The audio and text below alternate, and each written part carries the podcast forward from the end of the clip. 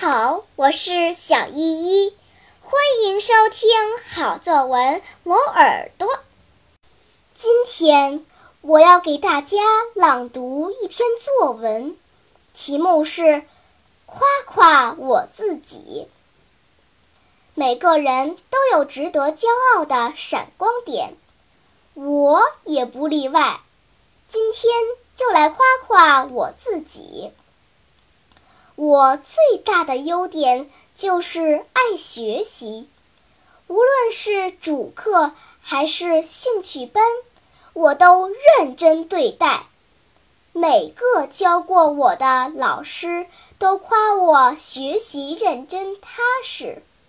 二年级上学期，我开始学琵琶，虽然。我从来没有接触过这件乐器，但是它悦耳动听的声音一下子就吸引了我。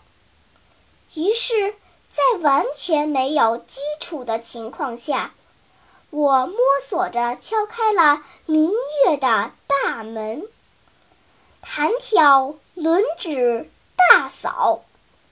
当别的孩子。尽情玩耍的时候，我把自己关在房间里，一遍一遍地练着枯燥的基本功。左手的皮被磨破好几次，右手的拇指还被假指甲磨出了甲沟炎。但是，我一直坚持学习。